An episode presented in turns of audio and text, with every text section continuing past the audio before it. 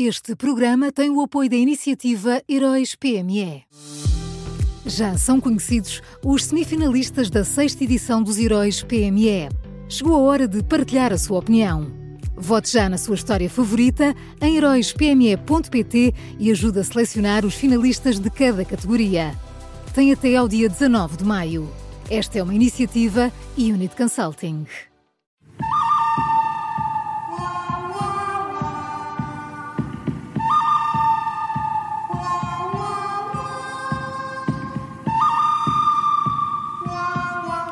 Tudo pronto para uma nova edição do Bom, Mau e o Vilão das Manhãs 360, sempre com o Miguel Pinheiro. Olá, Miguel, bom dia. Bom dia. Bom, bom dia. dia. Quem é o bom desta quarta-feira?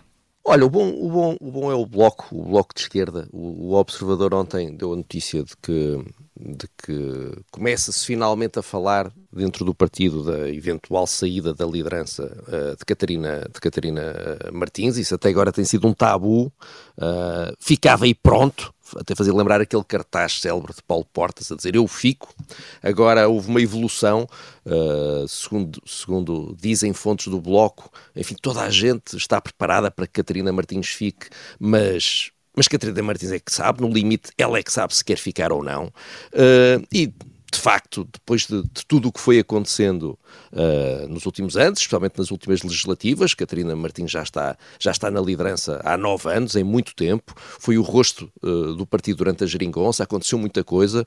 Uh, vimos outros partidos a mudarem de líder, o PSD, o PCP, até a Iniciativa Liberal, que teve um bom resultado, mudou de líder. Claramente, o Bloco de Esquerda precisa de uma mudança de estratégia e de rumo, e isso implica, claro, uh, uma mudança de liderança, não há outra forma de fazer isso. E se não for agora que o Bloco muda, eu sinceramente não sei quando é que será. Pois, talvez quando eventualmente poderá haver piores resultados eleitorais ainda do que houve há um ano, não é? O, portanto, escola CDS, é isso? É, provavelmente, uh, pois. Olha, eu não aconselho, mas enfim. Mas, pois, não deu muito bom resultado, acho, lá, lá, para os lados do CDS, não é? Os dirigentes do Bloco é que sabem. Então, em quem é o mau? Olha, o mal são, são os vários organizadores da, da Jornada Mundial da Juventude. Uh, nós ontem tivemos mais uma prova de que eles não se entendem. Uh, o observador contou os detalhes da polémica que envolve o plano de mobilidade da jornada, que é absolutamente fundamental para tomar uma série de outras decisões.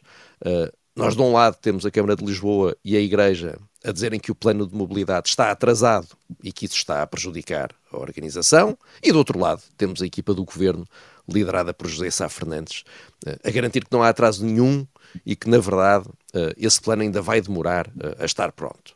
E uma pessoa ouve isto e fica na dúvida sobre, afinal, quem é que tem razão? O plano está terrivelmente atrasado ou está a ser feito calmamente e a horas?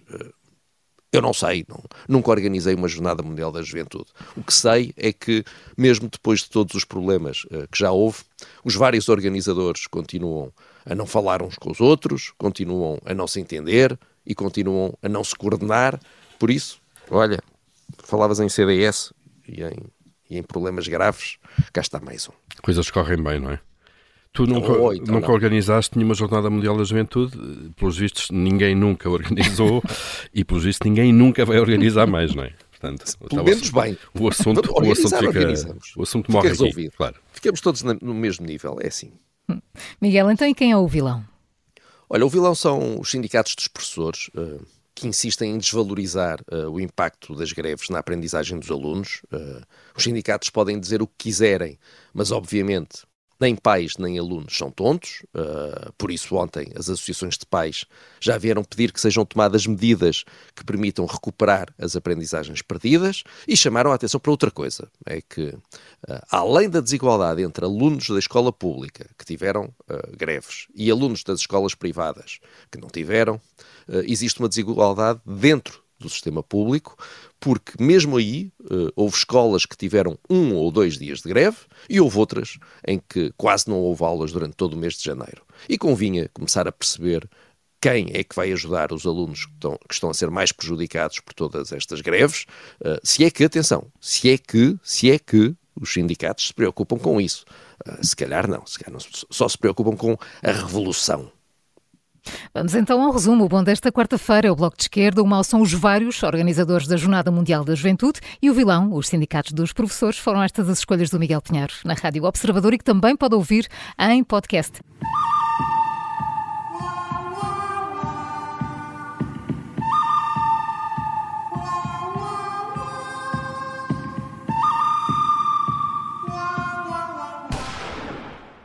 Este programa tem o apoio da iniciativa Heróis PME.